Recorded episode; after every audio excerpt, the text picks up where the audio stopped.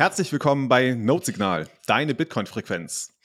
Wir haben heute den zweiten Teil unserer kleinen Reihe Fiat, eine ehrliche Bestandsaufnahme geplant. Ähm, der erste Teil beschäftigte sich mit den Ursprüngen des Geldes und heute machen wir den zweiten Teil, in dem wir ja über Geldschöpfung im Fiat-Geldsystem sprechen wollen und, und versuchen wollen zu verstehen, wie das genau funktioniert. Ist es denn tatsächlich so, wie Peter Prätes damals als Chefökonom der Europäischen Zentralbank unter Mario Draghi einmal formuliert hatte in diesem Film Ökonomia, ja, ich sitze in meinem Büro und drucke Geldscheine, nur elektronisch. Um diese Frage zu beantworten, haben wir einen Experten eingeladen, nämlich den Alex Bechtel. Hallo Alex. Hallo Jan Paul. Hi, grüß dich. Ähm, da ich äh, selber keine äh, ökonomische Bildung habe, ähm, also keine volkswirtschaftliche Ausbildung, keine betriebswirtschaftliche Ausbildung, habe ich mir ein bisschen Hilfe geholt. Und zwar haben wir einen weiteren Gast heute dabei. Ihr kennt ihn vielleicht aus dem Münzweg-Podcast. Dort ist er bekannt als Manu 2. Hallo Manu. Schönen guten Abend. Hallo zusammen. Grüß euch.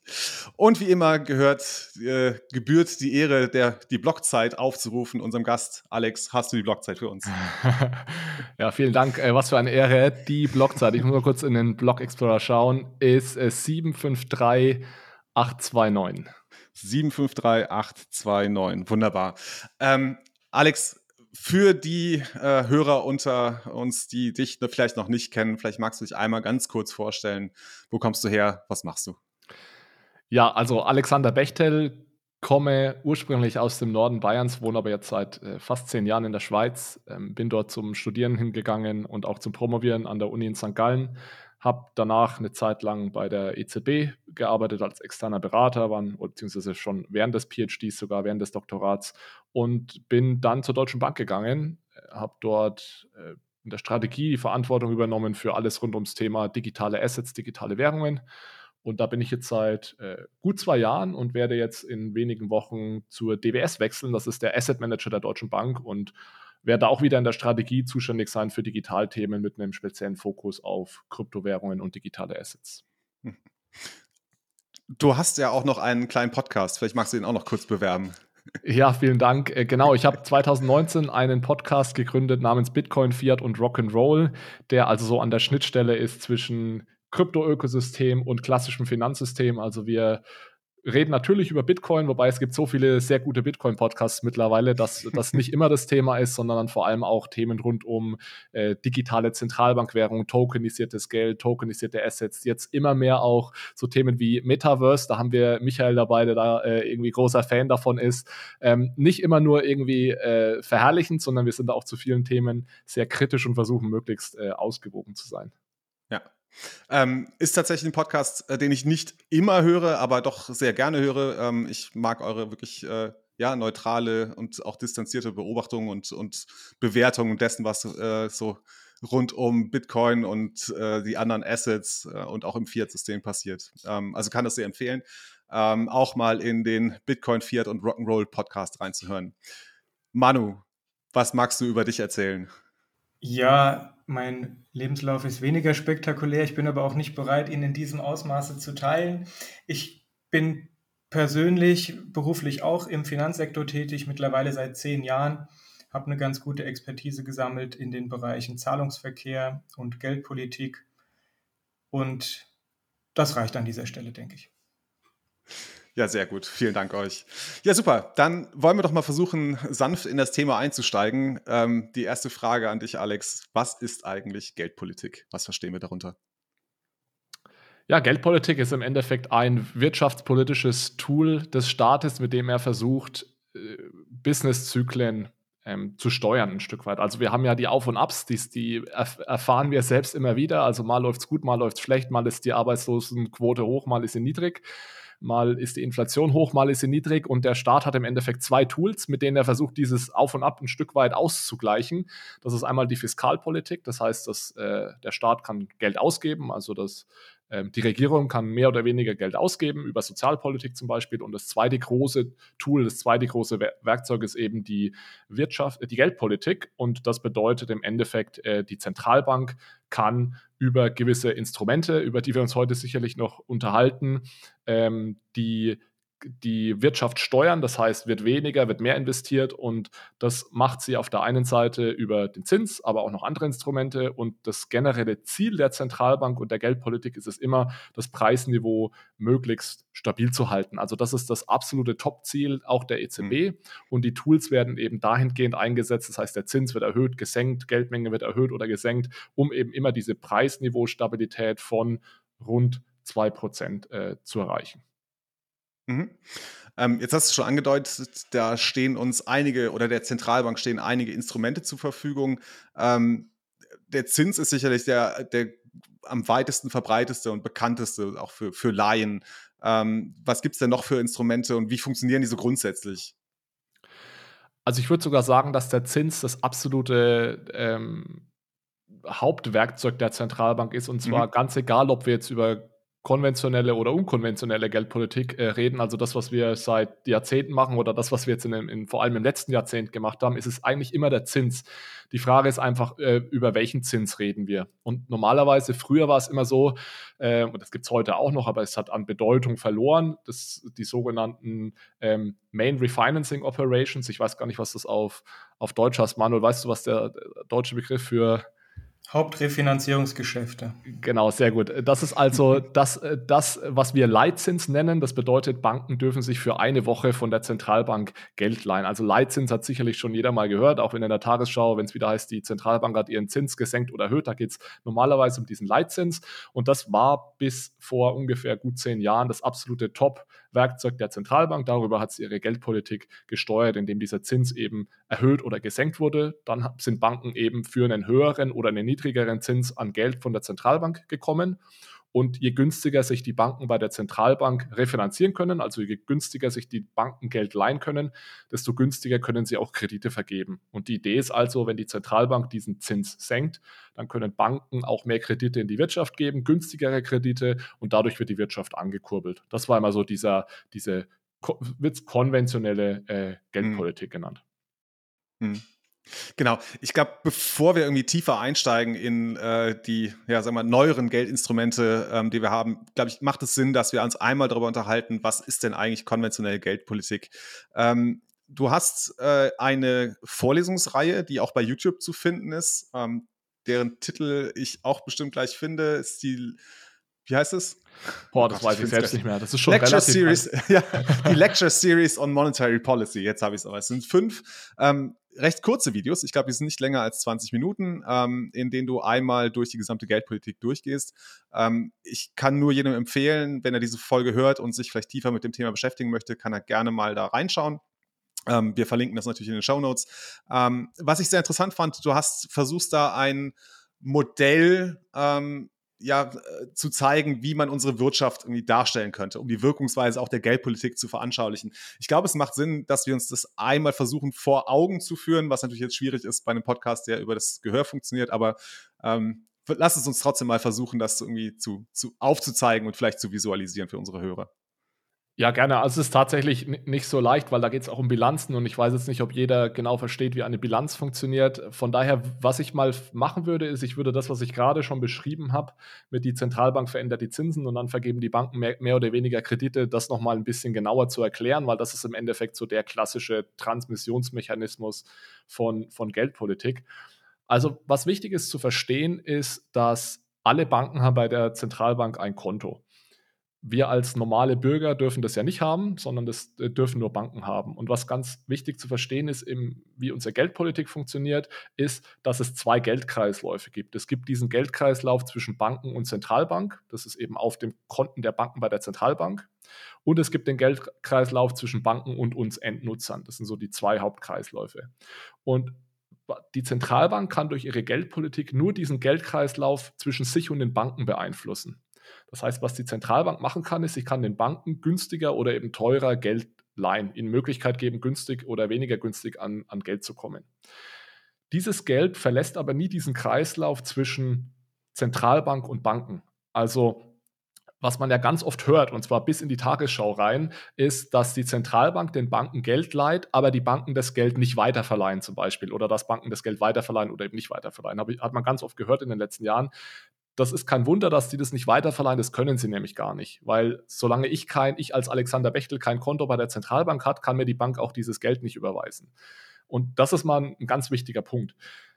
Deswegen ist dieser Transmissionsmechanismus zwischen die Zentralbank macht Geldpolitik und bei mir kommt es am Ende irgendwie an, nicht, dass da Geld durchgereicht wird, sondern was passiert ist, dass die Zentralbank Banken ermöglicht, günstiger an Geld zu kommen, zum Beispiel in der expansiven Geldpolitik, dann können sich Banken dieses, dieses Geld günstig leihen und basierend auf diesem Geld können sie dann Kredite vergeben.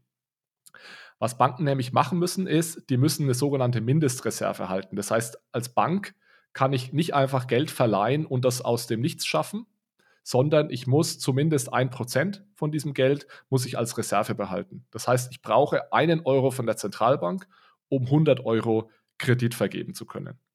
Und das war zumindest früher immer noch so eine gewisse Beschränkung, ja, dass ich gesagt habe, als Bank, wenn ich einen neuen Kredit vergeben möchte, muss ich mir zumindest ein Stück weit Geld von der Zentralbank holen. Und dadurch gab es so einen indirekten Link zwischen was macht die Zentralbank und was kommt am Ende beim, beim Endverbraucher an. Und das hat sich jetzt alles ein Stück weit verändert durch die unkonventionelle Geldpolitik, aber das war früher mal im Endeffekt so, wie, wie Geldpolitik klassisch funktioniert hat. Hm. Ähm, aber ist der Euro, der als Zentralbankreserve ausgegeben wird, derselbe Euro wie das, was die äh, Bank als Einlagen oder als Kredite rausgibt? Weil die sind ja. ja eigentlich nicht austauschbar. Das heißt, jedes Mal, wenn, ich, wenn die Bank einen Kredit von 100 Euro ausgibt, muss sie ja nicht ein Euro aus den Einlagen ihrer Sparer nehmen und auf die Zentralbank, äh, also, also als Zentralbankreserve hinterlegen, sondern sie nimmt diese Zentralbankreserve. Das, die, das sind noch zwei Geldkreisläufe, die nicht unmittelbar miteinander in Berührung kommen, oder? Genau, also der Euro, den die mhm. Bank bei der Zentralbank hat, ist ein völlig anderer Euro, als äh, den wir von der Bank auf unserem Konto bekommen. Ähm, da, dazu wäre es jetzt dann wirklich nötig, Bilanzen zu verstehen, aber im Endeffekt spricht man dann immer von Verbindlichkeiten. Und das Geld, was wir auf unserem Bankkonto haben und was wir auch theoretisch über einen Kredit uns von der Bank leihen könnten, das ist eine sogenannte Verbindlichkeit der Bank. Das heißt, die Bank räumt uns hier ein, äh, gibt uns Geld, aber dieses Geld ist eine, eine Ver Verbindlichkeit der Bank, das ist ein Zahlungsversprechen der Bank.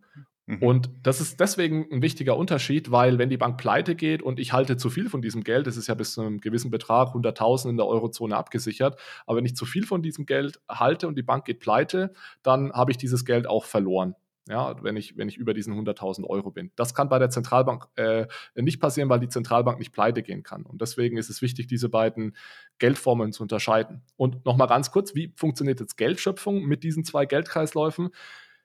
Das funktioniert dadurch, dass ich als Endnutzer einen Kredit bei der Bank nachfrage. Ich sage, liebe Bank, ich hätte gerne 100 Euro Kredit. Was die Bank dann macht, ist, sie schreibt mir diese 100 Euro erstmal einfach ins Konto. Das heißt, das kann sie einfach machen. Äh, ohne irgendwie auf irgendwas achten zu müssen. Und dann im Nachhinein geht die Bank zur Zentralbank und leiht sich von der Zentralbank einen Euro.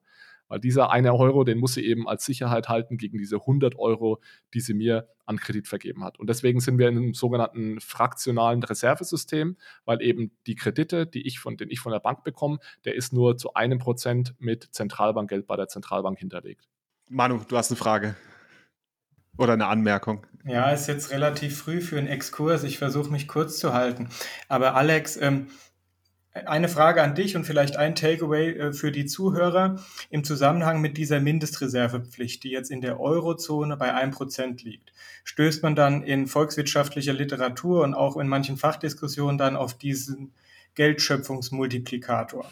Ähm, ich denke, wenn wir auf den noch eingehen, dann sprengen wir das ganze Format heute. Deswegen kurzes Takeaway der Geldschöpfungsmultiplikator ist ein Mythos. Das merkt man auch daran, dass diese Mindestreserve gar nicht mehr von allen Notenbanken der Welt eingesetzt wird. Die Amerikaner und die Australier haben nämlich gar keine Mindestreserve mehr, während aber gewisse ähm, Entwicklungsländer, Notenbanken wie jetzt äh, die Chinesen durchaus dieses Instrument noch nutzen, um so ein bisschen ähm, mehr Gas geben zu können oder, oder ein bisschen Gas aus dem System zu nehmen. Also die spielen noch mit diesen Mindestreservesätzen, um dann kurzfristig die, die Kreditvergabekapazität von Banken ähm, kurzfristig anzukurbeln oder zu beschneiden als, als Konjunkturpaket. Nur so äh, für die Zuhörer, Mindestreserve ist nichts weltweit Homogenes. Jede Notenbank ähm, fährt dort eine andere Politik. Ähm, deswegen sollte man ihren Einfluss auch nicht überschätzen. Absolut. Wer da mehr dazu wissen will, der kann mal nach Loanable Funds googeln. Da gibt es also eine ganz große Diskussion, inwieweit Banken tatsächlich Geld aus dem Nichts schöpfen können oder erst Zentralbankgeld brauchen. Also ich kann jedem versichern, dass Banken erstmal einfach Geld schöpfen können. Die brauchen da erstmal gar nichts und dann im Nachhinein müssen sie sich eben ein bisschen Zentralbankgeld holen. Aber wie Manuel sagt, dieser, dieses 1%, das hat keine Steuerungswirkung. Also wenn die Zentralbank das heute auf 2% erhöhen würde oder sogar auf 10% aktuell, wäre das also für Banken, hätte das wahrscheinlich kaum Auswirkungen. Mhm. Okay. Ähm, aber also da habe ich das jetzt richtig verstanden. Du sagst, Alex, ähm, dass die Zentralbank gar nicht selber das Geld druckt, sondern es wird von den Geschäftsbanken auf Nachfrage vom Nichtbankensektor, also von Privatleuten und Unternehmen, wird es überhaupt erst gedruckt. Ähm, aber es ist schon äh, durch den Leitzins eine Steuerung vorhanden, wie viel die Nachfrage, also wie viel von der Nachfrage wirklich generiert wird. Ne? Ist ja klar, wenn ich irgendwie ein Projekt habe, was sich nur eine Rendite von 2% abwirft, dann werde ich bei einem Zinssatz, den die Bank mir gibt, von 4%, ähm, werde ich natürlich dieses Projekt nicht starten können. Aber sinkt der, äh, sinkt der Zins, den die Bank mir gibt, dann hab, bin ich eher motiviert, einen Kredit aufzunehmen. Also so, so ganz scheint es mir nicht zu stimmen, dass, dass nur die Nachfrageseite äh, das Geld kreiert, oder? Also es stimmt sowieso nicht mehr, wenn wir uns mal die unkonventionelle Geldpolitik okay. anschauen. Ich schiebe das noch mal ganz kurz zur Seite, aber da ist es ja. dann sowieso alles anders. Aber diese klassische Geldpolitik war rein nachfragegetrieben. Die Sache ist aber natürlich, du kannst natürlich über den Preis die Nachfrage beeinflussen. Also wenn ich die Butter mhm. 50 Cent äh, günstiger mache, dann wird natürlich mehr Butter gekauft. Und wenn ich den Kredit 50 Basispunkte günstiger mache, wird mehr Kredit nachgefragt. Was einfach wichtig ist zu verstehen, ist, dass die Zentralbank selbst kein Geld in den Markt drücken kann. Oder wenn wir jetzt über die, hm. bei dieser Zins, Zinsgeldpolitik äh, bleiben, die Zentralbank schenkt kein Geld her oder so. Ja, das macht sie nicht, sondern die Zentralbank verändert den Zins und dadurch die Nachfrage nach Kredit und dadurch eben äh, die Geldmenge. Mhm. Was vielleicht auch noch wichtig ist, ist, Geldmenge ist nicht gleich Geldmenge. Also es gibt eine Geldmenge und wir haben uns ja diese zwei Kreisläufe angesehen und es ist vielleicht gar nicht so schlecht, dass wir damit eingestiegen sind, weil mhm. es gibt die Geldmenge, die wirklich nur diesen Kreislauf zwischen Banken und Zentralbanken betrifft. Ähm, das ist die Geldmenge M0. Und dann gibt es noch Geldmengen M1, M2, M3, wo dann eben noch mehr Geld, also dieser zweite Geldkreislauf noch mit einbezogen wird. Und es ist immer ganz wichtig zu unterscheiden, ob ich jetzt über M0 rede, diese sehr enge Geldmenge, die nur im Interbankenmarkt und Zentralbanken eine Rolle spielt, oder dann eben über diese weiteren Geldmengen, wo dann auch unser Geld auf dem Konto mit reinzählt. An dieser Stelle würde ich mich kurz einklinken. Wir sind ja hier, äh, wir bedienen ja hier Bitcoiner als Zuhörer.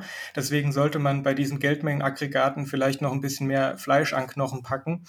Es ist ja so ein beliebtes äh, Meme, die, die, die Geldmengenausweitung der letzten Jahre über irgendwelche Assetpreiskurven zu legen und dann da ähm, aus einer Korrelation eine Kausalität zu machen und sagen, hier siehst du die ex explodierte Geldmenge, die hat alle Assetpreise nach oben getrieben.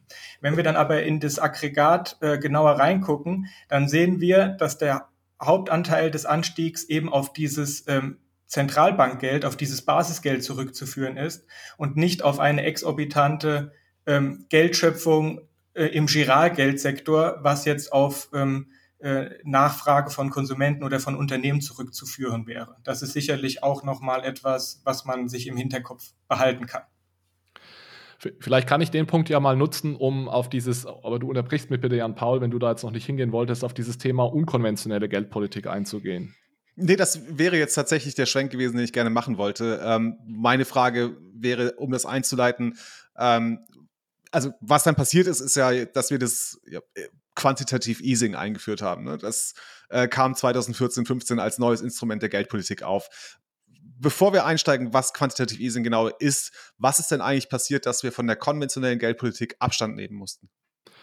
Also wir hatten diese Zinssteuerung, den Leitzins, und der war irgendwann bei 0 oder nahe 0 angekommen. Und die Zentralbank hatte damals noch, mittlerweile ist da ja äh, auch viel passiert, wobei der Leitzins war ja nie im, im, negativen Bereich, aber sie hatte eben Angst, Zinsen generell in den negativen Bereich zu senken. Und deswegen hat man sich gesagt, okay, den Zins, da bin ich jetzt am sogenannten Zero Lower Bound angekommen, also an der Untergrenze für den Zins, den kann ich jetzt oder möchte ich nicht mehr senken. Ich muss mir anderweitige Instrumente überlegen. Äh, und da hat man dann verschiedene Dinge gemacht. Also das eine war, dass man gesagt hat, anstatt dass ich Banken nur eine Woche lang äh, Geld leihe, leihe ich Banken über sogar bis zu mehreren Jahren Geld, dass sich Banken also noch längerfristiger bei der Zentralbank verschulden können. Das führt dann dazu, dass Banken einfach länger eine sichere Refinanzierung haben und dadurch auch wieder mehr Kredite vergeben können, weil sie einfach äh, stabiler aufgestellt sind. Und das zweite, was man eben gemacht hat, ist, dass man gesagt hat, ich verändere nicht nur die kurzfristigen Zinsen, sondern ich versuche jetzt auch mal als Zentralbank die langfristigen Zinsen zu ändern. Weil nochmal dieser Leitzins, das ist ja ein Zins, der nur eine, eine, Dauer von einer Woche hat. Und wenn ich mir einen Kredit nehme, dann nehme ich mir ja normalerweise keinen Kredit über eine Woche, über eine Woche, sondern das sind mal, wenn es ein Konsumkredit ist, mehrere Monate, wenn es ein Kredit für einen Hausbau ist, mehrere Jahrzehnte. Und deswegen hat die Zentralbank versucht, nicht nur diese einwöchigen Zinsen nahe Null zu bekommen, sondern auch die langfristigen Zinsen. Weil damals war es so, dass zwar die einwöchigen Zinsen bei fast Null waren, aber die zehnjährigen Zinsen, die waren bei ein bis zwei bis drei Prozent. Und da das hat die Zentralbank damals versucht zu sagen, ich möchte ja, dass mehr Kredite vergeben werden. Also versuche ich doch mal diese langfristigen Zinsen zu drücken, um genau diesen Effekt zu haben, den ich sonst auch immer habe. Niedrigere Zinsen, höhere Nachfrage nach Krediten, mehr Investitionen in die Realwirtschaft ähm, und dadurch eben expansiv Wirtschaftswachstum und so weiter. Mhm. Ähm, okay, also ich verstehe den Punkt mit den Konsumentenkrediten oder mit den Unternehmenskrediten, aber äh, es wird ja auch immer in diesem Zusammenhang von der Rolle der Staatsanleihen gesprochen. Darüber haben wir jetzt noch gar nicht gesprochen. Kannst du vielleicht noch mal ganz kurz einordnen, welche Rolle spielen Staatsanleihen in diesem System? Mhm. Genau, also die, wie gesagt, das Ziel der Zentralbank war es, diese langfristigen Zinsen zu senken, weil die kurzfristigen schon bei Null waren. Und was sind langfristige Zinsen? Naja, das sind zum Beispiel Zinsen auf Staatsanleihen. Also was die Zentralbank ja nicht machen kann, ist, die kann den Banken diktieren, für welchen Zins Banken Kredite vergeben. Das kann die Zentralbank nicht machen, sonst hätte sie das gemacht. Ja, weil das war das, ist das ultimative Ziel der Zentralbank, dass eben günstige, viele Kredite vergeben werden. Das kann die Zentralbank nicht, aber die Zentralbank kann Zinsen mit einer ähnlichen Laufzeit nach unten drücken, indem sie eben Zentralbank Staatsanleihen kauft. Also das hat die Zentralbank gemacht. Die hat Staatsanleihen vom Markt gekauft, um dadurch den Preis dieser Staatsanleihen zu erhöhen und dadurch den Zins zu senken. Und diese Zinsen, diese langfristigen Zinsen, die sind alle korreliert. Das heißt, wenn die Zinsen für Staatsanleihen, die zehnjährigen Zinsen für Staatsanleihen nach unten gehen, dann gehen normalerweise auch die, Kredit, die zehnjährigen Kreditzinsen nach unten. Das hängt alles so ein Stück weit zusammen. Und so hat die Zentralbank versucht, eben die relevanten Zinsen, nämlich die Kreditzinsen der Banken, zu steuern. Es ist immer nur indirekt. Also man darf auch diese Macht der Zentralbank nicht überschätzen. Man, ihr merkt es vielleicht schon, ja, die hat so einen einwöchigen Zins, das ist der Leitzins. Da kann sie für eine Woche Geld an Banken verleihen und auch hier kann sie nur indirekt irgendwie Staatsanleihen versuchen zu beeinflussen. Ähm, die Zentralbank hat sehr wenig direkten Einfluss auf Kreditmärkte oder sowas. Mhm. Was man auch daran merkt, Entschuldigung, ich, ich, ich weiß, ich mache hier bitte, immer so, so, ein paar Nebenkriegsschauplätze auf, aber äh, was man auch daran merkt, äh, Alex Aussage, sie hat nur bedingten Einfluss auf die äh, Kreditvergabe, ähm, weil sie kann die Nachfrage äh, ankurbeln, aber sie kann die äh, Kreditnehmer nicht dazu zwingen, Kredite aufzunehmen. Und wir sehen durchaus, wenn wir uns statistische Daten ansehen vom, vom Eurosystem, dann sieht man, dass die äh, Kreditvergabe von, von, von Konsumenten und Unternehmenskrediten irgendwie von 2014 bis 2019, also bis vor Covid, eigentlich relativ schwach war, obwohl die Zinsen so niedrig waren. Also erstaunlich schwach. Was angekurbelt wurde, waren ähm, Immobiliendarlehen. Dann hast du die Kreditaufnahme, die aber in Assetmärkte fließt und ja nicht in den äh, Konsum und sich dann in Konsumgüterpreisteuerungen niederschlagen würde oder in unternehmerischen Investitionen, wenn es da über die Bankkreditschiene die Refinanzierung und die Finanzierung von Projekten läuft. Das vielleicht auch nochmal als, als Takeaway. In den USA sieht es ein bisschen anders aus. Ne? Das ist äh, das Land des, des, des Kapitalismus und äh, des, äh, des, des starken äh, Konsumenten, äh, der starken Konsumentenausgabe. Aber im Euroraum war das äh, Credit Growth äh, sluggish, würde man sagen. Und, und, genau deswegen hat man wahrscheinlich auch viele Jahre lang jetzt keine Inflation gesehen. Also es wurde ja immer, die Zentralbank hat ja eine extrem expansive Geldpolitik gefahren, aber der, wir waren sogar nahe an der Deflation teilweise, obwohl wir extrem viel äh, Geld in den Markt gepumpt haben, sage ich jetzt mal so lapidar. Und das liegt genau daran, was, äh, was Manuel gerade gesagt hat, um wieder auf die zwei Geldkreisläufe zu sprechen zu kommen. Die Zentralbank hat massiv äh, Geld an Banken gezahlt aber dieses Geld ist eben nicht in die Realwirtschaft gekommen. Also das ist genau was, was QE ist. Also das, was wir gerade beschrieben haben, Jan Paul, ist, ist QE, also Quantitative Easing. Die Zentralbank kauft den Banken Staatsanleihen ab. Das heißt, die Banken haben, halten jetzt keine Staatsanleihen mehr, sondern die Banken halten eben dieses Zentralbankgeld auf einem Konto der Zentralbank. Und was die Banken dann eben nicht gemacht haben, ist dieses, aus diesem Geld dann neue Kredite zu schaffen. Das hatte unterschiedliche Gründe. Ein Grund war sicherlich, dass Banken sehr, sehr risikoavers sind. Also als Bank muss ich ja trotzdem immer noch schauen, dass wenn ich einen Kredit vergebe, dass der auch wieder zurückgezahlt wird. Und da waren Banken eben sehr, sehr vorsichtig und sind da sehr, sehr äh, vorsichtig äh, vorangegangen. Und ein letzter Kommentar noch weil ja immer gesagt wird, ja, wir haben keine Konsumentenpreisinflation gesehen, aber Vermögenspreisinflation. Das ist absolut richtig. Wir haben eine starke Vermögenspreisinflation gesehen, also die Assetpreise sind angestiegen. Äh, meiner Meinung nach liegt es aber auch nicht daran, dass dieses Geld irgendwie in den Assetmarkt geflossen ist. Also dieses, dieses Geld in dem Bankenzentralbank-Geldkreislauf ist jetzt nicht plötzlich in den Assetmarkt geflossen, sondern was passiert ist, ist, dass die Zinsen gesunken sind. Also das hat wirklich phänomenal funktioniert. Ja, die langfristigen Zinsen, diese zehnjährigen Zinsen, die sind ordentlich nach unten gegangen und niedrigere Zinsen heißt immer, dass Vermögenspreise mehr wert sind, weil müssen wir jetzt auch nicht ins Detail gehen, aber es gibt eben so eine inverse Beziehung zwischen Zins und Preis. Und wenn wir sehr niedrige Zinsen haben, dann steigen alle Vermögenspreise in der Wirtschaft. Das heißt, auch diese Beziehung war eine Beziehung, die nicht durch die Geldmenge, sondern durch den Zins äh, getrieben ist. Und ich weiß, dass das sehr viele äh, vor allem Bitcoiner anders sehen, weil die immer sehr stark über diese Geldmenge argumentieren und sagen, es kommt irgendwie Geld in den Markt und das Geld fließt irgendwo hin und wird dann dort ausgegeben und dann plötzlich bläst sich alles auf wie so ein Ballon, weil ich da zu viel Geld reinblase oder so. Am Ende sind wir uns alle einig, dass die expansive Zentralbankpolitik zu Vermögenspreisinflation geführt hat, aber der Transmissionsmechanismus ist ein anderer. Das ist nicht, weil da Geld reingeflossen ist, sondern das ist, weil wir die Zinsen so weit nach unten gedrückt haben und diese Zinsen haben dann die Vermögenspreise eben nach oben aufgeblasen. Also das würde mich jetzt doch ein bisschen interessieren. Ähm, du sprachst von einem inversen Verhältnis zwischen äh, Zins und Preis oder Vermögenspreisen. Ne? Mhm. Ähm, also du hast es noch nicht so ganz erklärt lass uns doch bitte da nochmal reingehen, weil ich, ich glaube, das würde uns auch, auch uns Bitcoinern helfen, ähm, zu verstehen, dass es eben nicht einfach nur heißt, ja, die, Geld, die Zentralbank hat Geld gedruckt und dann steigen halt die, die Vermögenspreise. Warum mhm. ist das so? Ja. Okay, also ich versuche das gerne. Zusammenhang zwischen Zins und Preis ist für, für viele sicherlich nicht intuitiv, wenn sie das das erste Mal hören, aber ich gebe mein Bestes, das einmal kurz zu erklären. Wer das genauer wissen möchte, kann auch gerne nach Discounted Cashflow Modell äh, googeln. Das ist nämlich dieses Modell, das das alles genauer erklärt. Ich denke, am einfachsten ist das Ganze zu verstehen, wenn wir uns mal vorstellen, wir haben eine Maschine und die spuckt jedes Jahr 1000 Euro aus, völlig risikolos. Und dann stellen wir uns jetzt mal die Frage, für wie viel wären wir bereit, diese Maschine zu verkaufen? Jedes Jahr 1000 Euro. Was würde ich heute dafür haben wollen, damit ich diese Maschine heute verkaufe? Und die Antwort auf diese Frage hängt eben vom allgemeinen Zinsniveau ab.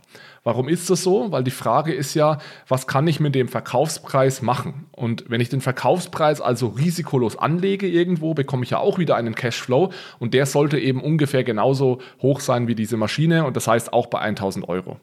Also gehen wir jetzt einfach mal davon aus, dass äh, die Zinsen bei einem Prozent liegen. Dann müsste mir also jemand 100.000 Euro für diese Maschine bezahlen, weil ich dann eben auch durch diesen 1% Zins genau diese 1000 Euro jedes Jahr bekomme. Dann sind also diese 100.000 Euro bei der Bank, nenne ich es jetzt mal, sind äquivalent zu dieser Maschine. Von beiden würde ich äh, 1000 Euro jedes Jahr bekommen.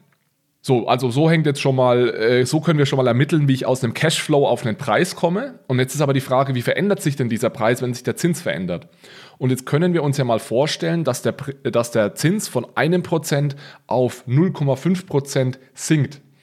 Das bedeutet jetzt, dass wenn ich mit einer alternativen Anlage auf 1000 Euro Cashflow kommen möchte, jedes Jahr müsste ich jetzt nicht 100.000 Euro, sondern 200.000 Euro anlegen.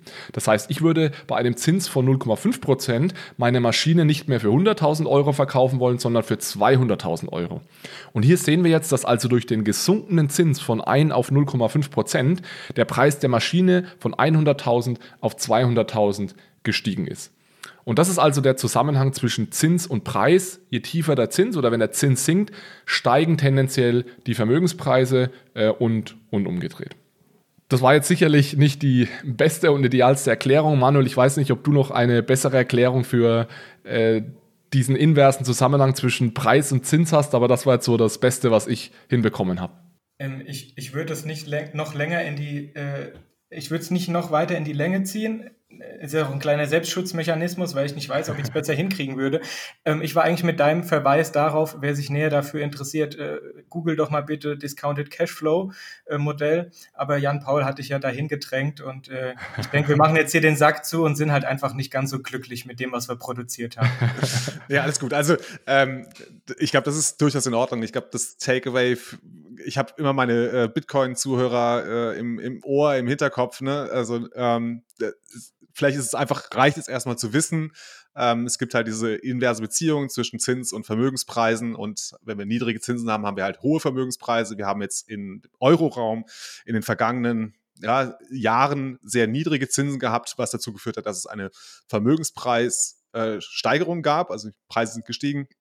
Ähm, sollten jetzt die Zinsen wieder ansteigen, dann so, würden wir erwarten, dass die Vermögenspreise ähm, oder die Assets, ne, wie Immobilien zum Beispiel, wieder sinken würden oder genau. nicht so stark ansteigen. Was ich dir definitiv geben kann, ist irgendwie ein Link. Äh, ich habe sogar vor kurzem erst einen kurzen Artikel gelesen, der das sehr elegant erklärt mit dem Esel, der irgendwie jedes, jedes Jahr Geld äh, äh okay. produziert und, und dann eben mit verschiedenen Zinsen, dann, dann kann man das auch, ja. äh, ohne sich da jetzt in irgendwelche Modelle reindecken zu müssen, nochmal nachlesen.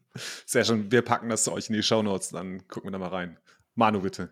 Ich würde vielleicht noch eine äh, Sache sagen, ähm, weil ja so oft ähm, von uns Bitcoinern auf die äh, Notenbanken äh, geschimpft wird, äh, wie unverantwortlich äh, die sich verhalten. Das sind natürlich alles Wirkmechanismen, die sind bekannt und, und, und das wissen die Notenbanker. Ne? Also, dass Vermögenspreise steigen bei langen, niedrigen Zinsen, das ist so ein Kollateralschaden, der in Anführungszeichen in, in Kauf genommen wurde. Trotzdem haben die Notenbanken das aber versucht, nicht noch zusätzlich zu befeuern, sogar so, so der, sondern sogar so ein bisschen einzufangen, indem sie in diese Konditionen dieser extrem langfristigen Refinanzierungsgeschäfte sogar eingearbeitet haben, dass sie die Geschäftsbanken ähm, dafür belohnen, also ihnen bessere Zinskonditionen gewähren, wenn sie ähm, in, in, einem gewissen Referenzzeitraum mehr Kredite äh, zwecks Konsum, also Konsumentenkredite herausgeben und neben eben nicht diese Immobiliendarlehen, die ja weiter auf die Vermögenspreise äh, nach oben schieben. Also da, da, wurde schon versucht, das in den Anreizsystemen so ein bisschen ähm, auszutarieren, aber der Zins ist eben so mächtig, dass, dass das natürlich trotzdem untergeht. Also nur für euch Bitcoiner als Takeaway. Ähm, in den Notenbanken sitzen nicht nur unverantwortlich handelnde, ähm, von falscher Ideologie getriebene, äh, sondern sie benutzen Instrumente mit gewissen ähm, ähm, Nebenwirkungen äh, und sind sich dessen durchaus bewusst. Ja. Und die, diese, das ist vielleicht auch noch ein interessanter Punkt. Die Geldmengenerhöhung rund um dieses Quantitative Easing ist auch ein Nebeneffekt. Ich habe ja vorhin drüber geredet, warum hat die Zentralbank Quantitative Easing gemacht? Also diese Staatsanleihen gekauft. Das war nicht, weil die Zentralbank die Geldmenge erhöhen wollte. Das war, weil die Zentralbank die langfristigen Zinsen senken wollte. Und diese erhöhte Geldmenge war tatsächlich ein, ein Nebeneffekt aus diesem Quantitative Easing, aber das war nicht irgendwie das Ziel äh, der Zentralbank. Man hat dann eher, und da gibt es jetzt natürlich Untersuchungen dazu, äh, Nebeneffekte auch äh, negative Nebeneffekte davon, dass ich so eine hohe Geldmenge habe. Ähm, Ziel der Zentralbank war die Zinssteuerung und nicht die Geldmengensteuerung. Und da gibt es ein anderes Papier, Jan Paul, das ich dir auch gerne, schicke ich dir auch gerne einen Link dazu vom Ulrich Binzeil. Ähm, der ist Direktor bei der EZB, der hat schon 2004 ein Papier geschrieben, in dem er beschreibt, dass Zentralbanken Geldpolitik nicht über Geldmengensteuerung betreiben, sondern eben über Zinssteuerung. Das ist, glaube ich, ein, generell ein ganz wichtiges Takeaway. Ich sage nicht, dass die Geldmenge keine Rolle spielt, aber die Wirkungsmechanismen laufen eher über den Zins als über die Geldmenge. Mhm. Ja, danke erstmal. Ähm, was mich so ein bisschen überrascht hat, war, äh, du hattest es in deiner äh, YouTube-Vorlesungsreihe drin, ähm, ein Zitat von Ben Bernanke, dass er sagte, das Problem mit QE ist, dass es praktisch funktioniert, aber nicht in der Theorie. Ähm, ich bin darüber gestolpert. Also du hast ja trotzdem versucht, QE und seine Wirkungsweisen zu erklären oder auch zu theoretisieren. Ähm, kannst du es in, in, in, in, wenigen Kernpunkten vielleicht mal zusammenfassen? Was ist das Problem mit QE? Also warum funktioniert es und sollte es nicht? Also es gibt äh, diese Aussage von Ben Bernanke, die ist ja, glaube ich, von 2014. Das heißt, fairerweise muss man sagen, das ist schon einige Zeit her. Und damals waren wir einfach in der Situation, dass wir nicht sonderlich viel Zeit hatten, wenn ich wir sage, da meine ich jetzt vor allem die Zentralbanken, äh, zu reagieren. Das heißt, wir haben gesehen, wir hatten damals die Euro-Schuldenkrise, da musste schnell reagiert werden. Und da hat man dann die Erfahrung aus den USA einfach für bare Münze genommen, denn die USA hat Jahre vorher schon mit QE hantiert und hat dann auch ab 2015 in der Eurozone mit QE angefangen. Es gab damals aber noch keine guten theoretischen Papiere, wissenschaftliche Papiere, die in irgendeiner Art und Weise nachgewiesen haben, äh, dass QE funktionieren sollte in der Theorie. Was man aber eben gesehen hat in der empirischen Wirtschaftsforschung, dass in der Praxis dieses QE funktioniert. Also man konnte nach man konnte, ich will jetzt nicht sagen beweisen, das ist immer ein großes Wort, aber man konnte nachvollziehbar darstellen, dass also tatsächlich diese Ankäufe der Staatsanleihen dazu geführt haben, dass die Zinsen sinken und dadurch dann am Ende hoffentlich mehr äh, Kredite vergeben werden.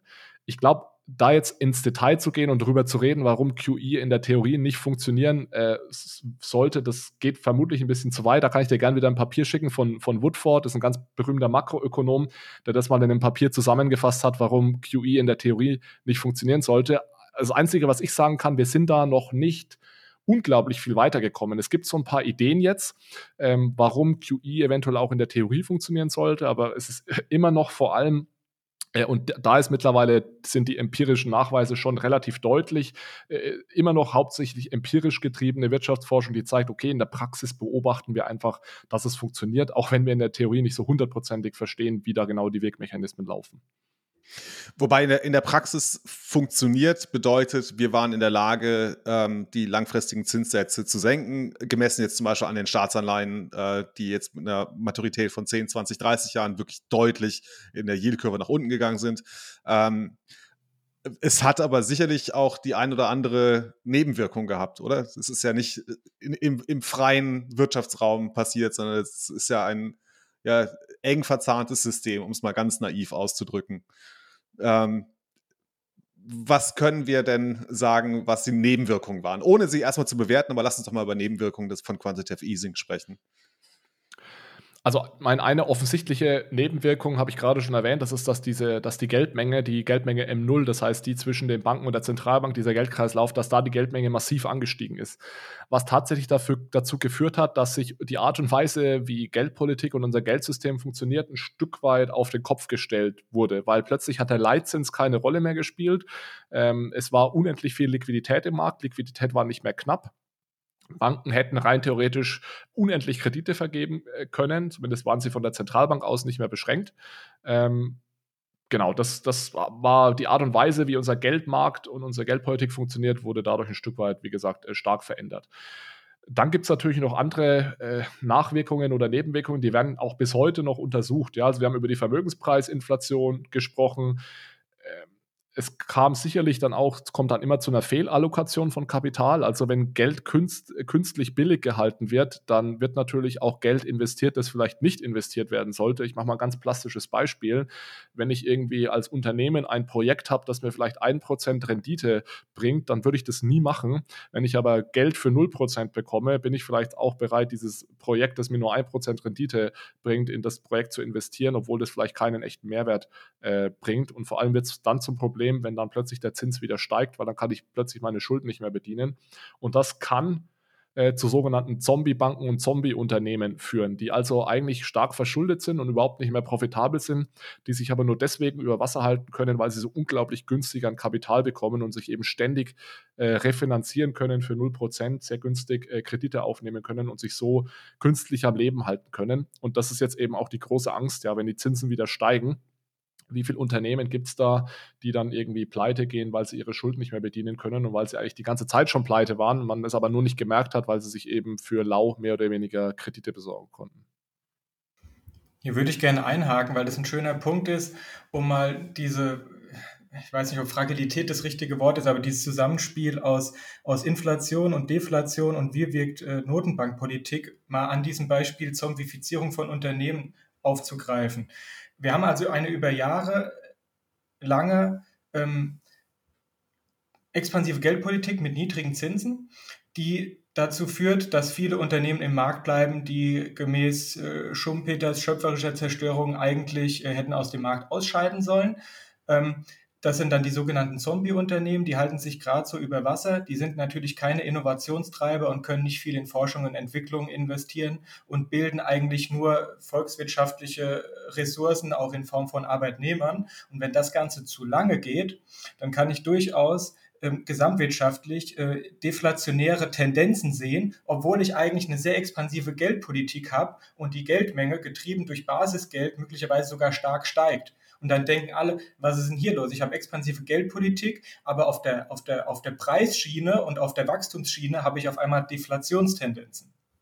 Verrückte Welt. Äh, Alex, ist, stimmst du dem zu? Also man, man beobachtet es auf jeden Fall. Von daher würde ich sagen, ja, stimme ich zu. Okay, gut. Ähm, also jetzt haben wir darüber gesprochen, dass also QE war in dem Sinne effektiv, als dass der langfristige Zins äh, gesenkt werden konnte. Ähm, also alles kein Problem. Alles gut. Wir werden irgendwann sagen, gut, das war ein erfolgreiches Experiment, das führen wir jetzt immer wieder fort. Oder also ne, für mich als, als Außenstehenden, ähm, ich mache mir natürlich Sorgen um meinen Euro, ne? um, um, um das Geld, mit dem ich tagtäglich umgehe, das Geld, das ich verdiene. Ähm, und die, weiß nicht, die, die, Angst geht natürlich um, ähm, gerade auch bei Bitcoinern, aber auch, glaube ich, auch bei vielen anderen Leuten, dass äh, unser Euro äh, aufgrund der unkonventionellen Geldpolitik der letzten Jahre und Jahrzehnte ähm, eigentlich an den Abgrund gedrängt wird. Um es jetzt mal ganz wirklich, um ein düsteres Szenario an die Wand zu malen. Ähm, wie geht's denn, wo geht's denn jetzt hin? Also, wo, wo stehen wir heute? Muss ich mir Sorgen um den Euro machen? Muss ich mir Sorgen um mein Geld machen? Ich glaube, wir müssen uns jetzt kurzfristig nicht Sorgen um den Euro machen. Die Frage ist ja eine größere am Ende, wie aktiv brauchen wir eine Zentralbank, die Geldpolitik betreibt, oder brauchen wir ein Geld, das vielleicht überhaupt nicht gesteuert werden kann? Und das sage ich jetzt mal hier vor dem Hintergrund, dass wir in dem, in dem Bitcoin-Podcast sind. Ähm, das ist ja eigentlich immer die dahinterliegende Frage, weil sich dann darüber zu unterhalten, ob jetzt QE, ob wir QE gebraucht hätten, ob es zu viel war, zu wenig, ob es zu früh oder zu spät gekommen ist, da sind wir ja schon dabei, darüber zu reden, wie soll ich denn die Schrauben genau einstellen der Geldpolitik. Und da kann man sich sicherlich drüber streiten. Ich persönlich bin der Meinung, es war ein bisschen zu viel. Äh, wenn, wenn ich zur Bundesbank schaue, und ich bin schon dann eher immer so auf der Linie der Bundesbank, die Bundesbank hat viele, viele Jahrzehnte äh, sehr, sehr gute Geldpolitik betrieben, war, hat eigentlich immer, wir hatten sehr, sehr stabile äh, Inflationsraten, wir haben immer das Ziel oder waren sehr, sehr nah am Ziel äh, im, in der zweiten Hälfte des letzten Jahrhunderts. Und äh, durch die EZB ist dann die Geldpolitik deutlich expansiver geworden. Also da hatten dann schon so die Südstaaten einen deutlich starken Einfluss ähm, und wir haben sehr viel dieser geldpolitischen äh, Gewohnheiten der Südstaaten, der Italiener, der Spanier und so weiter äh, übernommen. Also das sind aber eher so die Frage, wie soll ich Geldpolitik betreiben? Und ich denke, den Bitcoiner interessiert ja eher, brauche ich überhaupt sowas wie eine, wie eine äh, Zentralbank? Und das ist, denke ich, eine, ich weiß nicht, ob du die Diskussion jetzt äh, eröffnen willst, Jan Paul, aber das ist vermutlich eher die Frage, die im Raum steht. Ähm, ich, ich, glaube nicht. Ich glaube, ich würde mich eher darauf konzentrieren wollen, ähm, genauer zu verstehen, wie unser Fiat-System funktioniert und wo wir da stehen. Ähm, also würdest du den Crash-Propheten, die da draußen rumgeistern, äh, noch nicht zustimmen und sagen, ja, also sehr viel Zeit gebe ich dem Euro jetzt nicht mehr, bevor das äh, ja, über, die, über die Klippe geht? Also ich bin irgendwie, ich beschäftige mich jetzt seit 2008 ungefähr recht intensiv mit dem Thema und 2008 haben wir genau dieselben Diskussionen geführt wie heute. Es wurde 2008 äh, vorhergesagt, dass der Euro in den nächsten ein bis zwei Jahren untergeht. Und das hat sich bis heute überhaupt nicht geändert, diese Diskussionen. Jetzt hatten wir so ein paar externe Schocks wie, wie Corona und jetzt den Krieg und so weiter, was uns natürlich ein Stück weit mehr in Bredouille gebracht hat. Ähm, ich sehe jetzt aber keine akute Gefahr für den Euro. Äh, die Frage ist aber schon ganz generell, kann die Art und Weise, wie unser heutiges Geld und Finanzsystem funktioniert, ist das irgendwie nachhaltig und langfristig. Und mit nachhaltig, ich lasse jetzt mal so dieses, diesen ähm, ökologischen Gedanken raus, sondern nachhaltig im Sinne von, kann das ewig so weiterfinanzieren, diese äh, Verschuldung und eben die, diese, diese Geldschöpfung und äh, diese Zinssteuerung. Und ich kann die Frage ehrlich gesagt nicht beantworten. Also ich verstehe natürlich diese Begründung, dass ich sage, die Schulden steigen immer mehr und ähm, die Zinsen müssen immer weiter senken, damit wir überhaupt die Schulden bedienen können. Und wenn die Zinsen irgendwann mal wieder äh, steigen, dann bricht dieses ganze Kartenhaus in sich zusammen. Ich glaube nicht, dass es unbedingt dazu kommen muss. Und mein nächster Gedanke ist dann immer, wenn es dazu kommt, ja, und wir wirklich irgendwie herausfinden, dass unser Geldsystem und der Kapitalismus als Ganzes nicht nachhaltig ist, dann ist die Frage, was würde denn passieren? Also mal angenommen, der Euro würde jetzt nächstes Jahr in sich zusammenbrechen. Das für mich wahrscheinlichste Szenario ist, dass einfach der Euro 2 kommt. Das heißt, es käme zu einer Währungsreform, die gab es in der Vergangenheit schon öfters und wir würden einfach eine neue Währung bekommen. Dann ist eben der heutige Euro, äh, bekommt einen gewissen Wechselkurs zum Euro 2 und dann starten wir von, von neuem. Ich, was ich nicht glaube, ist, dass wir in irgendeiner Art und Weise fundamental unser Geldsystem auf den Kopf stellen würden. Das ist was, was ich also weder in den nächsten Jahren noch in den nächsten ein bis zwei Jahrzehnten sehe. Ich sage mal, ich kann nicht wissen, was irgendwie 2050 und danach passiert, aber ich gehe jetzt nicht davon aus und da interpretiere deine Frage jetzt mal etwas breiter, dass wir in den nächsten Jahren einen Euro-Untergang sehen und auch nicht in den nächsten fünf bis 20 Jahren irgendwie ein komplett anderes oder neues Geldsystem. Hm.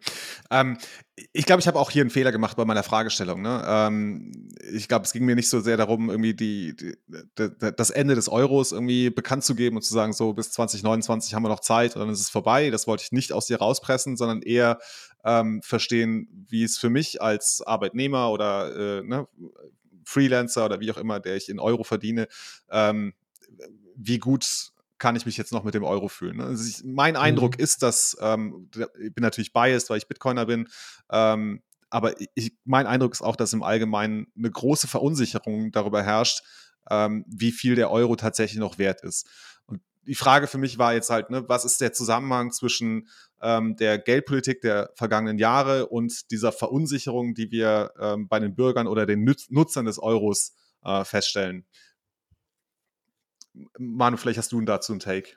Ja, ich würde noch, ich würde noch einen weiteren Spieler in die Gleichung mit aufnehmen und nicht die ganze Zeit nur von der Geldpolitik reden, wo ja dann die Notenbanken im Hintergrund stehen und, und, und vom, vom Bürger, also dem, dem Konsumenten und dem Sparer, sondern ich würde auch den Staat mit aufnehmen in die Gleichung, weil es natürlich äh, so ist, dass äh, nicht nur die europäischen Staaten, auch, die, auch alle westlichen Industrieländer und zunehmend ja auch die Entwicklungsländer einfach extrem große Ausgaben vor der Brust haben die nächsten Jahre, weil sie irgendwie die wirtschaftliche Transformation zur Klimafreundlichkeit schaffen wollen, Schrägstrich müssen, weil die Demografie beginnt äh, zu kippen und die Arbeitnehmerschaft äh, sinkt und immer mehr Rentner finanziert werden äh, wollen, denen gegenüber ja Zahlungsversprechen abgegeben wurden. Das ist jetzt keine explizite Staatsverschuldung, sondern implizite Staatsverschuldung. Die Staaten bilanzieren da ja nicht sauber. Da gibt es ja so viel an versteckten Belastungen, die ja ähm, auf die Staaten zukommen und äh, so, dass dort schon große Makrotrends herrschen, die natürlich dazu führen, dass die, äh, dass die Regierungen die nächsten Jahrzehnte unglaubliche Mengen an Geld ausgeben wollen und unglaubliche Mengen realwirtschaftliche Ressourcen allokieren möchten. Und da kann man sich sicherlich schon die Frage stellen, kann das äh, dazu führen, dass, dass, der, dass die Geldwertstabilität äh, sinkt und äh, diese, diese, diese Frage ist sicherlich berechtigt und diese Befürchtung. Ich denke, es liegt auch nahe, dass man jetzt sagt, wir haben jetzt, also was ja immer vor allem wichtig ist, ist der Realzins. Das heißt, der Euro an sich ist sowieso ein schlechtes Sparvehikel. Das war aber schon immer, weil wenn ich den Euro als Euro halte, das heißt dann, im Endeffekt als Bargeld, dann habe ich 0% Zinsen, die ich darauf bekomme. Ja? Aber es, ich habe immer Inflation, die ist manchmal niedriger, manchmal höher. Das heißt, den Euro in Form von Bargeld als Sparmittel zu nutzen, ist sowieso nicht sonderlich smart. Die Frage ist aber, wie viel Risiko muss ich eingehen, um, um, überhaupt noch eine positive Rendite zu bekommen? Und je höher die Inflation, desto mehr Risiko muss ich natürlich eingehen, um die Inflation irgendwie auszugleichen. Also wenn die Inflation bei 2% ist und das Zinsniveau ist auch bei 2%, dann muss ich mein Geld einfach zur Bank legen, dann bekomme ich bei der Bank 2%, habe 2% Inflation, dann habe ich meine Kaufkraft erhalten. Und das reicht ja jetzt erstmal, ja. Das Problem ist aber, je niedriger das Zinsniveau, und je höher die Inflation, desto schlechter ist natürlich dieses Verhältnis zu meinen Gunsten. Und heute ist es eben so, dass ich 0% äh, für mein Geld bekomme, wenn ich das möglichst risikolos anlege, aber plötzlich 6, 7, 8% Inflation habe. Und dann jetzt verliere ich plötzlich 8% im Jahr. Und das ist eben eine Entwicklung, die wir jetzt erst, in, die immer schlimmer geworden ist in den letzten fünf bis zehn Jahren. Und da ist ein bisschen die Frage, wo das herkommt. Die Zentralbank ist äh, ein Stück weit für beides verantwortlich. Ja, die Zentralbank sorgt dafür, dass die Zinsen niedrig sind, dass wir wenig Zinsen für unser Geld bekommen, risikolos. Und gleichzeitig schafft es die Zentralbank nicht, die Inflation im Zaum zu halten, was dann dazu führt, dass wir eben diese 8% haben und dieses Geld entwertet wird. Aber da kann man auch wieder extrem ins Detail gehen und detaillierte Diskussionen führen, ob dieses Zinsniveau generell jetzt was ist, was nur die Zentralbank beeinflusst oder ob das auch realwirtschaftliche Entwicklungen sind. Es gibt da ein Arbeitspapier von der Bank of England, da, der zeigt, dass also in den letzten 200, 300 Jahren das Zinsniveau immer tiefer gesunken ist, dass es einfach so, eine, äh, so ein Makrozyklus, so eine Entwicklung ist, die sich über hunderte von Jahren äh, schon, schon fortführt, weil Risikoprämien sinken ist eine Erklärung zum Beispiel dafür und so weiter. Also Message ist, es ist deutlich komplexer, als mal einfach nur zu sagen, die Zentralbank versaut alles, weil die Zentralbank ist zu einem großen Teil oft auch die Getriebene und nicht diejenige, die äh, irgendwie alles ähm, auslöst. Da, da, möchte ich jetzt nicht die Zentralbank in Schutz nehmen. Ich hätte persönlich auch einiges anders gemacht in den letzten Jahren, aber äh, die Zentralbank ist, wie gesagt, oft getrieben von den Marktentwicklungen und nicht äh, diejenige, die irgendwie möglichst allen schaden möchte. Vor allem, und weil Manuel gerade Fiskalpolitik auch angesprochen hat und den Staat, ein Grund, warum die Zentralbank so massiv intervenieren musste und reagieren musste, ist, weil die Staaten völlig äh, regungslos waren und überhaupt nicht gegen die Krise vorgegangen sind. Also Staaten haben mehr oder weniger nichts gemacht, sehr wenig, vor allem in den, im letzten Jahrzehnt, sodass die Zentralbank also gezwungen war, ganz massiv über Geldpolitik äh, zu intervenieren, weil die Fiskalpolitik äh, nicht, fast nicht vorhanden war. Also du meinst jetzt mit Fiskalpolitik, dass ähm, die Staaten wenig Haushaltsdisziplin gezeigt haben oder dass sie gar nicht agiert haben in der Krise, indem sie irgendwelche anderen Maßnahmen ergriffen haben? Oder sind es beide Faktoren? Genau, also was wir jetzt gesehen haben in den, in den, letzten ein bis zwei Jahren während der Corona-Krise, dass die Staaten massiv auch Fiskalpolitik gemacht haben. Also da wurden günstig, da wurden Kredite subventioniert. Das heißt, der Staat hat gesagt, liebe Banken, ich garantiere euch die Kredite, die ihr vergebt. Äh, Sozialpolitik wurde nach oben gefahren, Hilfspakete wurden geschnürt. Das ist so Fiskalpolitik. Das wurde jetzt während Corona sehr stark gemacht. Ähm, aber während, während der Schuldenkrise hatte, hatten da die Staaten weniger Spielraum. Ja, ich rede jetzt so, so in den Jahren 2013 bis 15, 14 ungefähr. Da haben die Staaten Fiskalpolitik, da gab es keine Hilfspakete, da gab es nichts, um die Wirtschaft wieder anzukurbeln. Das heißt, da war die Zentralbank so ein Stück weit in die Ecke gedrängt, weil sie gesehen hat, Fiskalpolitik, die macht, die Staaten, die Regierungen geben kein Geld aus, also müssen wir irgendwie dafür sorgen, dass die Wirtschaft wieder angekurbelt wird, was dazu geführt hat, dass die Zentralbank eben sehr, sehr massiv reagiert hatte. Vielleicht erinnern sich noch einige an diese Rede von Draghi, whatever it takes. Das war genau zu dem Höhepunkt mhm. dieser Krise, dass Draghi gemerkt hat, okay, wenn ich jetzt nicht oder wenn ich als Zentralbankchef und die Zentralbank nicht reagiert, dann geht es ja alles ordentlich den Bach runter und dann ist die Zentralbank eben massiv eingesch eingeschritten, äh, ohne, leider ohne Hilfe der Staaten damals, ja. Mhm. Ähm, das hört sich jetzt so ein bisschen an, äh, also im ganzen Verlauf dieses Gesprächs, ne, das, du hast es auch, glaube ich, ein paar Mal gesagt, Alex, dass die ähm, Zentralbank eher die Getriebene war in dem ganzen Spiel, ähm, dass ich ne, aus, aus größeren makroökonomischen Umständen, aber auch ähm, ja, wirtschaftspolitischen, fiskalpolitischen Entscheidungen der, der Euro-Mitgliedstaaten ähm, zusammengesetzt hat. Ähm, Jetzt kommt, also jetzt kommt die äh, EZB ja für einen Bitcoin-Podcast doch recht gut weg, muss ich mal sagen. also ich, das ist okay für mich. Ne? Also das, ich wollte jetzt nicht, äh, äh dass wir jetzt nochmal irgendwie EZB-Bashing betreiben. Ähm, es wäre mir einfach nur wichtig, dass wir es das rausstellen, dass die EZB nicht irgendwie der, der, der Treiber äh, des Ganzen ist, ähm, sondern vielleicht auch tatsächlich ein Teil, teilweise hier getrieben wurde. Also ich, ich meine, ich bin wahrscheinlich sowieso der Falsche um für, für EZB-Bashing. Dafür bin ich dann doch irgendwie zu, zu nah an dem ganzen Thema dran. Habe ja auch bei der mhm. EZB gearbeitet, habe gesehen, dass da sehr kompetente Menschen sind. Aber ich würde es mal so formulieren. Ich habe ja gerade gesagt, dass die EZB ein Stück weit gedrängt wurde, sehr, sehr expansive, unkonventionelle, deutliche, starke Maßnahmen einzuführen. So um ab 2015 spätestens. Dadurch wurde die EZB eine Rolle gedrückt, die sie aber auch angenommen hat. Da hat sie niemand dazu gezwungen, das hat sie gemacht, ja. Mhm. Da mhm. wurde sie in eine Rolle gedrückt, die meiner Meinung nach ein Stück weit vielleicht sogar über ihr Mandat hinausgehen. Ja, das kann man jetzt wieder detailliert, äh, irgendwie kann man ins Detail gehen, zu sagen, darf die EZB überhaupt Staatsanleihen kaufen und sowas. Da gab es ja auch Gerichtsverfahren und so. Definitiv ist der Fußabdruck der Zentralbank exponentiell größer heute, als er vor 15 Jahren war zum Beispiel. Vor 15 Jahren war die Zentralbank extrem im Hintergrund. Da war die Zentralbank auch nie in den Medien, maximal wenn mal ein Zins geändert wurde. Sonst hat die Zentralbank keine Rolle gespielt. Heute ist die Zentralbank zu einem massiven Player im Markt geworden, der also des, deren Politik auch deutliche Auswirkungen hat auf den, auf den Markt. Und da kann man schon fairerweise die Frage stellen, macht die Zentralbank da eventuell ein bisschen mehr, als es ihr Mandat ihr eventuell erlaubt. Hm. Manuel, da würde mich wirklich mal deine Meinung interessieren dazu. Ähm, ist die EZB außerhalb ihres Mandats agierend? Der Europäische Gerichtshof sagt nein. Und der ist dafür zuständig. Also, ja gut, das also, ist jetzt, das ist das ist eine legalistische Argumentation. Na. Ähm, ich, ich weiß, was du von mir hören willst und ich, ich tendiere tatsächlich dazu, persönlich, so, so von, von gesundem Menschenverstand und, und vom Bauchgefühl, äh, würde ich sagen, das ist nicht mehr Geldpolitik, jetzt unabhängig, man könnte jetzt auch noch ein weiteres Fass aufmachen und neben dem QE jetzt noch über neuere Bestrebungen ähm, die Umweltpolitik in die Geldpolitik einzuflechten, was ja so ein bisschen Frau Lagarde Steckenpferd ist. Ich sehe diese Entwicklung schon ähm, kritisch, ähm, aber sie ist man kann es auch positiv interpretieren und kann sagen, äh, die Notenbanken sind die Player, die Initiative ergreifen in einem Geldsystem, was suboptimal designt ist und was hohe Fliehkräfte hat und was bröckelt und äh, was aber es ist immer in der Natur des Menschen, irgendwie den Status quo aufrechtzuerhalten und nicht irgendwie radikal zu innovieren, außer, außer der Zwang ist wirklich ähm, riesengroß.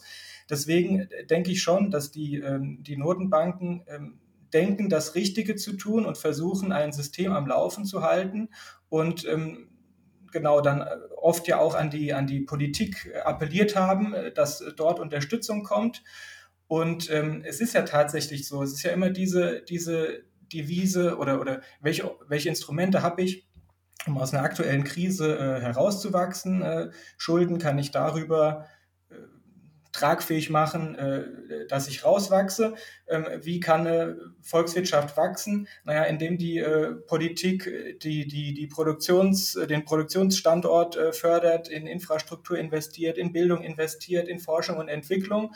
Und was machen die Politiker rund um die Welt? Sie verkonsumieren. Äh, Staatseinnahmen und die Staatseinnahmen nicht mal nur komplett aus Steuern, sondern zusätzlich noch über Neuverschuldung und dann erhöhe ich die sozialen Wohltaten. In Deutschland ist es keine Überraschung. Ein Viertel der Bevölkerung äh, äh sind Rentner. Also da spielt dann auch das Anreizsystem äh, mit rein. Du siehst, ich, ich, ich hau dir so ein bisschen ab, aber ähm, also fang mich ein, wenn du möchtest. Also es ist einfach, wir haben irgendwie so ein, so ein, so ein System, ähm, das ist, es hat ein Design, mit dem ich persönlich sehr unglücklich bin und vielleicht werden wir da zu, an, an anderer Stelle auch nochmal detaillierter drüber sprechen. Und äh, die EZB und die Notenbanken sind halt zumindest Player, äh, die Bereitschaft gezeigt haben zu handeln. Und das ist mit Nebenwirkungen verbunden, aber äh, no pain, no gain. Ne? ist jetzt so ein bisschen flapsig dahergesagt, aber okay. Was, was glaube ich auch immer ganz wichtig ist, ist so, was ist das Counterfactual? Also Counterfactual bedeutet, was wäre, wenn die Zentralbank nichts gemacht hätte? Was wäre passiert? Ja, und das wissen wir natürlich nicht, aber ich bin der festen Überzeugung, dass äh, alle Mitarbeiter der EZB, der Bundesbank und der anderen nationalen Zentralbanken der festen Überzeugung sind, dass es schlimmer gekommen wäre, wenn die Zentralbank nichts gemacht hätte. Und der Meinung bin ich auch. Also wenn die Zentralbank überhaupt nicht reagiert hätte, dann wären mhm. wir, glaube ich, deutlich tiefer in die Krise gerutscht, schon 2014 ähm, als wir es als dann im Endeffekt äh, getan haben, genauso wie jetzt auch während der Corona-Krise und während des Krieges, glaube ich, wirkt diese Wirtschaftspolitik, diese Geldpolitik schon ein Stück weit korrigierend. Das Problem sind natürlich die langfristigen Implikationen und die langfristigen Nebenwirkungen. Aber ich, ich glaube mhm. auch, dass es aktuell keine bessere Alternative gibt als das, was wir gerade machen. Äh, das sind dann eher langfristige Entwicklungen oder äh, Pläne, die wir irgendwie versuchen müssen, in die Tat umzusetzen, als wenn wir wirklich glauben, dass sowas wie eine beschränktes, beschränkte Geldmenge oder fixe Geldmenge besser funktioniert als eine variable Geldmenge, dann ist das nichts, was man einfach von heute auf morgen irgendwie implementieren kann, sondern das mhm. ist ja sowas, was so tiefgreifend in unser Finanz- und Geldsystem ähm, eingreift, dass ich also schon auch Bauchschmerzen als Zentralbanken hätte, äh, Zentralbanker hätte, so ein Experiment irgendwie zu verantworten und irgendwie diesen Shift hinzubekommen für all diejenigen, die das wirklich glauben, dass es besser ist. Ich weiß es nicht, ähm, ehrlich gesagt. Das ist halt was, was extrem lange dauert. Hm. Okay. Ähm, also wir haben jetzt schon fast eine Stunde erreicht äh, und ich glaube, es war ein sehr intensives und auch sehr komplexes Thema, das wir hier versucht haben aufzudröseln. Ähm, erstmal vielen Dank, dass ihr euch die Zeit äh, dafür genommen habt, um über das Thema zu sprechen. Wir packen eine Menge Links in die Show Notes, glaube ich. Alex wird mir äh, ein paar ähm, ja, weiterführende Literatur zukommen lassen. Ähm, aber bevor ich euch entlasse, Alex, gibt es vielleicht noch irgendwie einen Punkt, den du gerne noch loswerden möchtest? Etwas, was du uns allen mitgeben möchtest? Irgendwas, was du vielleicht nicht sagen konntest im Laufe des Gesprächs? Ja, also erstmal Glückwunsch an alle, die jetzt noch dabei sind. Es war wirklich äh, komplex und tief. Ich äh, tut mir auch leid, mein, mein Kopf funktioniert am Abend nicht mehr so gut. Ich hoffe, ich konnte alles einigermaßen äh, ordentlich erklären. Ansonsten, wie du sagst, Jan Paul, äh, wir packen einige Links in die Show Notes und für diejenigen, für die das Thema jetzt heute neu war, macht euch keinen Kopf, wenn ihr jetzt vielleicht nur 10% verstanden habt, lest euch in diese ja. Links mal ein, ähm, beschäftigt euch mal, denkt dran, als ihr das erste Mal von Bitcoin gehört habt, da habt ihr wahrscheinlich auch nichts verstanden und genauso ist das Geldsystem. Ich würde sogar sagen, das aktuelle Geldsystem ist noch deutlich komplexer als Bitcoin. Ja. Ähm, von daher ähm, schön, dass ihr euch mit dem Thema beschäftigt. Äh, ich lade euch gerne dazu ein, euch das irgendwie genauer anzusehen, anzuhören. Wir haben auch in unserem Podcast da ein paar Episoden, die so ein bisschen genauer erklären, wie Geld entsteht und so weiter. Klickt euch da gerne auch mal durch. Ähm, ich glaube, das hilft extrem, ähm, auch nochmal ein besseres Verständnis für Bitcoin und Kryptowährungen zu bekommen, wenn man versteht, wie das aktuelle Geld- und Finanzsystem funktioniert. Du hast das böse Wort Kryptowährung gesagt. Das, oh, das, das darf man nicht. Nein, wir sind ein Bitcoin-Only-Podcast. Bitcoin und Kryptowährungen. nee, alles gut. Ähm, super. Äh, Manuel, von dir noch äh, ein letzter Beitrag, etwas, was du unbedingt loswerden möchtest? Unbedingt, ich weiß nicht. Ich, ich, ich, ich, überlege, wie das Gespräch so verlaufen ist und ich, ich muss zugeben, es war ein, war ein wilder Ritt durch den Gemüsegarten. ähm, aber und wir sind auch nicht so richtig sauber chronologisch äh, vorgegangen. Das lag aber auch mitunter an mir, der ich Exkurse aufgemacht habe. ähm, aber vielleicht für die Zuhörer, also dieses, dieses Geldsystem, wie wir es jetzt haben, mit diesen zwei äh, Geldkreisläufen, um nochmal ganz zum Anfang zurückzukehren, ne, mit diesem Zentralbankgeld und diesem äh, Giralgeld. Das ist ja ähm, auch so über, über die letzten 50 Jahre, also eigentlich äh, so ab 71, äh, ja auch, äh, hat sich das ja dynamisch verändert und hat, eine, hat auch ein gewisses Momentum aufgenommen, womit so ja auch irgendwie in den 70ern, 80ern keiner rechnen konnte. Ne? Also die, die, die, die, die, der geldpolitische Transmissionsmechanismus, also die Einflussnahme der, der Notenbanken auf, auf, auf, auf die auf, auf, auf Kreditnachfrage und allgemein auf das Geldsystem, der bröckelt natürlich auch ein bisschen durch die voranschreitende Digitalisierung und, und die, die ganzen äh, Konten, die wir alle führen und diesen ganzen äh, Zahlungsverkehr, den wir über die Banken machen oder über, über PayPal, ähm, weil ja die Notenbank zwar das, das, das Währungsmonopol hat und den Euro und den US-Dollar äh, emittiert und da auch äh, das, das, Bargeld bereitstellt, aber der Anzahl an Bargeldtransaktionen ja seit Jahrzehnten äh, sukzessive zurückgeht und ja große Teile unserer äh, Wirtschaft über, über das Giralgeld laufen, wo, worauf sie ja viel weniger Einfluss hat, als das in den 70er, 80ern äh, der Fall war. Das, das muss man vielleicht, ich habe das jetzt auch nicht so sauber beschrieben, wie ich es gerne äh, beschrieben hätte aber ähm, nennen wir es mal irgendwie ähm, Geldsystem äh, im, im, im Wandel und ähm, äh, nicht alles ist irgendwie äh, böser Wille und von irgendwelchen ähm, Genies, die eigentlich Eliten sind und die Weltherrschaft anstreben, in irgendeinem Hinterstübchen ähm, äh, so modelliert worden, um den einfachen Mann auf der Straße zu unterdrücken. Ne? Also sagen wir es mal so. Ja, danke. Ja, also das ist, ähm, eine der, der Absichten, die wir mit dieser kurzen Reihe verfolgen. Ne? Also es soll wirklich ein ehrlicher Blick auf das Fiat-System sein. Ne? Ich tue mich immer schwer damit, ähm, gerade wenn man mit den Bitcoinern spricht, da gibt es halt eben diese Slogans, wie wir sie auch hier ja benannt haben. Ne? Ja, die, die, die Printer go brr, die drucken da einfach das Geld und dann äh, mündet das alles in einer großen Katastrophe. Ähm, da würde ich einfach ganz gerne einen, einen genaueren Blick drauf werfen. Und ich hoffe, dass diese Folge ein bisschen dabei geholfen hat oder vielleicht auch ähm, den einen oder anderen motiviert, sich mal mit dem aktuellen Geldsystem nochmal genauer auseinanderzusetzen. Ich denke, es ist extrem wichtig, dass wir auch von der Bitcoiner Seite ähm, verstehen, wie das Fiat-System funktioniert, um uns damit auch wirklich auseinandersetzen zu können und zu zeigen zu können, okay, ähm, das ist die Alternative, die wir bieten, das ist anders als im Fiat-System. Ich hoffe, dass das hier äh, dazu beitragen kann. Ähm, dann möchte ich mich bei euch beiden erstmal herzlich bedanken, dass ihr euch die Zeit genommen habt. Ähm, so organisatorisches, ihr könnt unseren Podcast natürlich immer auf den üblichen Plattformen bewerten und uns fünf Sterne geben. Ähm, uns wäre es sehr lieb, wenn ihr uns ähm, auf den Podcasting 2.0 Apps nutzt, das heißt äh, die Möglichkeit nutzt, uns ein paar Sats zu streamen und ein paar Boosts zu schicken. Wie immer gilt, ähm, alles, was wir einnehmen, geht wieder zurück an Community-Projekte im Bitcoin-Space. Ähm, Herzlichen Dank. Wie immer heißt es, focus on the signal, not on the noise. Dankeschön. Ciao, ciao.